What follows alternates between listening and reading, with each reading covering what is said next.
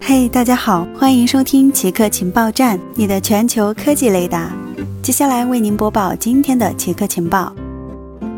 未来的滑动门可能有一张透明的显示屏。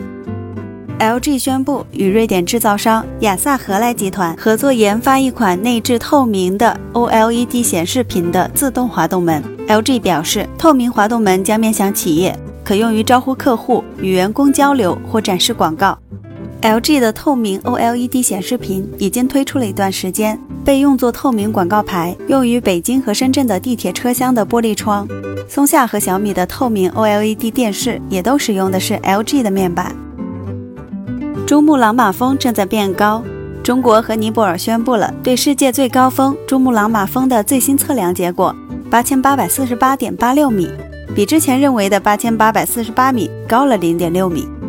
尽管看上去永恒不变，但珠穆朗玛峰也随着时间和构造的变化而改变。